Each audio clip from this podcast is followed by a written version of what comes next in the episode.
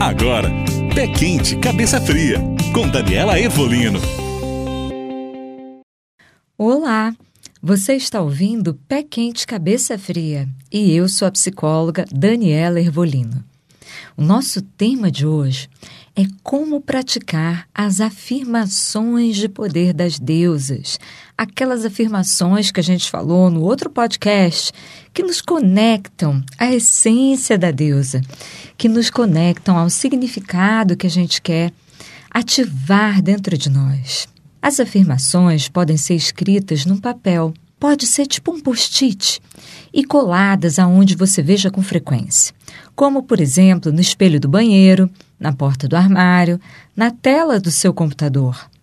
Elas podem ser praticadas como um mantra, se concentrando e focando apenas na repetição da afirmação durante todo o dia ou durante um período, durante uma hora, durante alguns minutos, como você quiser.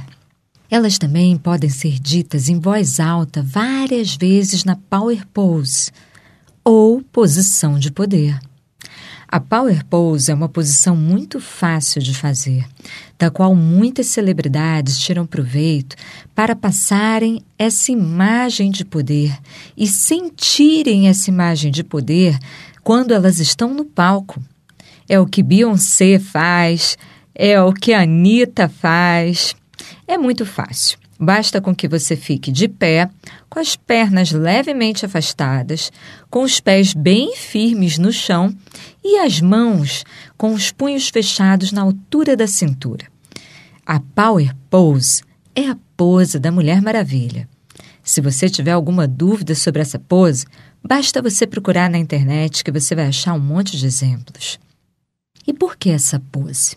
Amy Cuddy, que é psicóloga e professora da Harvard Business School, apresentou um famoso TED Talk sobre um estudo que ela fez, aonde mostra que permanecer na Power Pose por dois minutos diários, pode ser em frente ao espelho, por exemplo, ajuda a reduzir o nível de cortisol, aumenta o nível de testosterona, aumentando a autoconfiança, o que gera um impacto considerável nas nossas chances de sucesso. Eu, particularmente, sempre utilizei o recurso da linguagem corporal e verbal com os meus pacientes e sempre tive resultados imediatos. Claro que para serem mantidos esses resultados, eles necessitam da repetição e da constância. Afinal, já dizia Aristóteles, nós somos aquilo que fazemos repetidamente. A linguagem corporal afeta a maneira como os outros nos veem mas também afeta a maneira como nós nos vemos e nos sentimos. A pesquisa dessa psicóloga da Harvard contrastou um aumento de 20% nos níveis de testosterona e redução de 25% nos níveis de cortisol. Isso é muita coisa, né, gente? Quando um paciente diz a mim que quer se sentir mais confiante, eu sugiro que façamos esse exercício que eu aprendi no teatro com o professor Hamilton Oliveira.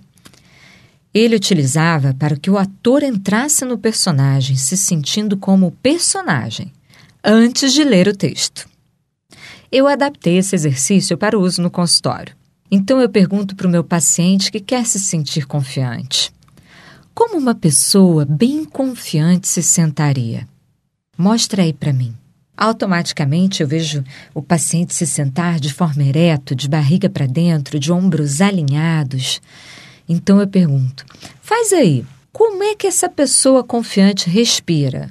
E ele passa a respirar como uma pessoa confiante. Qual o tom de voz dessa pessoa confiante? Fale nesse tom de voz para mim. E ele fala. E eu peço ainda: agora levante. Ande até o final da sala como uma pessoa bem confiante anda. Pare em minha frente como alguém confiante pararia. Repita com esse tom de voz, respiração e pose o discurso que você havia feito antes. De súbito, ouço o paciente se dizer, dizer para mim, aliás, que está se sentindo muito mais confiante. Esse mesmo recurso pode ser aplicado para trabalhar com as afirmações escolhidas, para trabalhar a ativação da deusa na nossa psique. Como essa mulher deusa anda, como ela se senta, qual o tom de voz dela, como ela se veste, como ela respira. A respiração, consciência, repetição e a constância do exercício vai ajudar você a dar vida, a dar vez, a dar voz, a ativar essa deusa que há em você. Você achou tudo isso muito fácil? Experimente, me conta depois. Eu estou nas redes sociais, é só você procurar por mim.